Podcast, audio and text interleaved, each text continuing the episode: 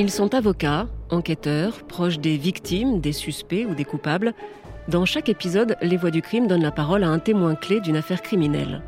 Mais qui sont les personnages de leur récit, ces acteurs de l'affaire qu'ils ont côtoyés? Victimes, suspects, coupables, policiers ou avocats, je vous propose de revenir sur leur parcours, d'explorer ensemble leur personnalité et de vous faire découvrir certains aspects méconnus de leur histoire. Je suis Isabelle Choquet. Voici le portrait de Jennifer et Joachim de Arrojo, les parents brisés de la petite Maëlys. Ils n'oublieront jamais cette nuit. Elle revient sans cesse les tourmenter, avec insistance, avec tout le poids de la fatalité et les piqûres incisives de la culpabilité. Cette nuit-là les hante. Joachim et Jennifer de Arrojo sont des parents hantés, comme il y a des maisons hantées. Cette nuit-là est une fête, un mariage comme tant d'autres. Nous sommes à l'heure où les cravates sont desserrées, le maquillage fatigué. Dans sa jolie robe blanche, Maëlys danse. Joachim se souvient. Elle voulait monter sur mes épaules. Je lui dit Écoute, ma chérie, je suis fatiguée. Je l'ai reposée à terre et elle est partie sur la piste de danse jouer avec ses copains. Il s'en veut encore. Jennifer aussi, pour d'autres raisons. Elle est venue me voir, elle a goûté la pièce montée dans mon assiette et puis elle est repartie.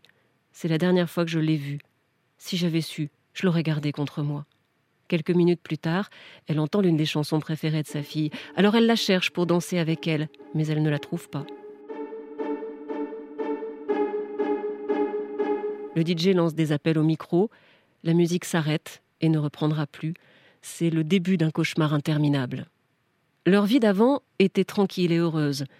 Jennifer a débuté comme ouvrière. À 30 ans, elle a repris ses études pour devenir infirmière. Elle travaille de nuit à l'hôpital de Pontarlier. Joachim, lui, est plombier. Cinq ans avant Maëlys, ils ont eu une autre fille, Colline. Ils les ont éduqués avec des valeurs simples, le respect de l'autre, la politesse. Ils leur ont aussi appris à se méfier des étrangers. Il faut toujours nous dire où tu vas et ne jamais partir avec des gens que tu ne connais pas. Il l'avait encore répété cet été-là, pendant les vacances au Portugal, après une grosse frayeur dans un jardin public. Maëlys était partie voir des canards et des cygnes au bord d'un étang.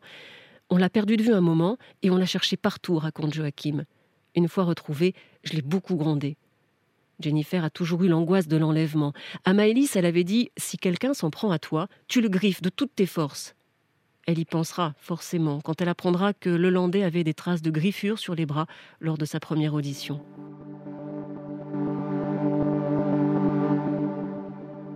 Le Landais, il l'appelle l'autre. Il ne mérite pas plus, c'est ce qu'ils disent. Jennifer l'a tout de suite soupçonné. Cet homme que Maëlys appelait mon copain, qui lui avait montré des photos de ses chiens. C'est elle qui a orienté les recherches vers lui, c'est elle qui a interrogé les invités du mariage pour découvrir qu'il s'était absenté. Quand il est placé en garde à vue, elle se dit Mais qui va nourrir mon bébé?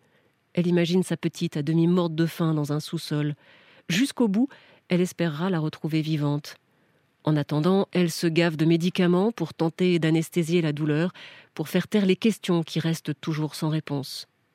Et puis un jour, on découvre cette infime trace de sang dans la voiture du maître chien. Le sang de Maëlys.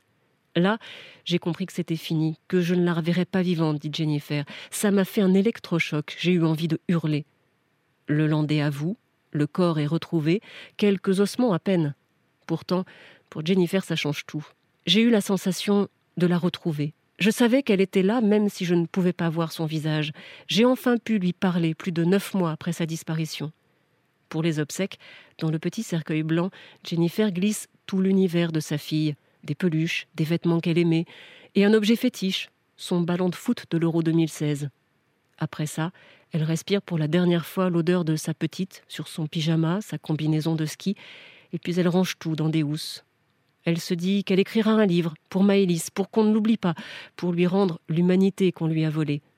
Joachim, lui, se mure dans sa souffrance, il se détruit lentement.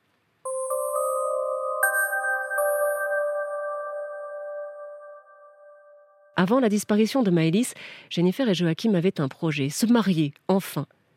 Pour surmonter la douleur, pour tenter de combler l'abîme qui s'ouvre entre eux, ils décident d'aller jusqu'au bout de leur idée, d'avoir d'autres enfants aussi, mais c'est un échec.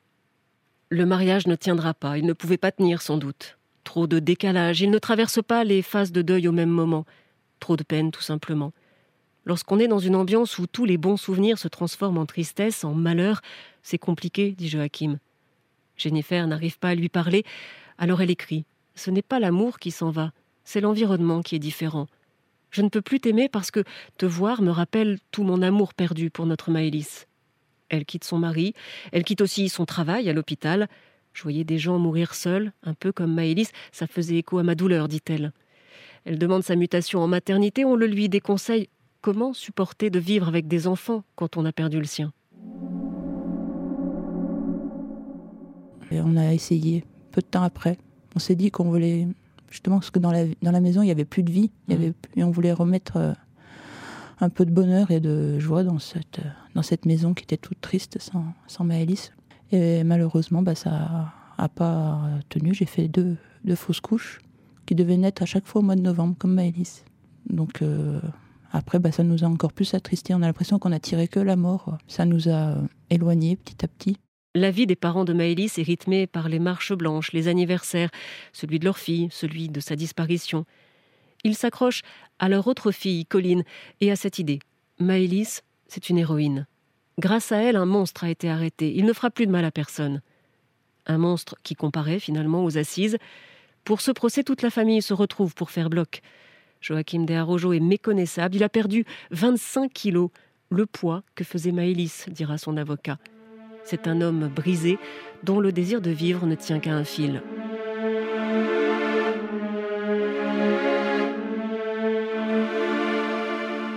J'ai tout perdu en quelques secondes.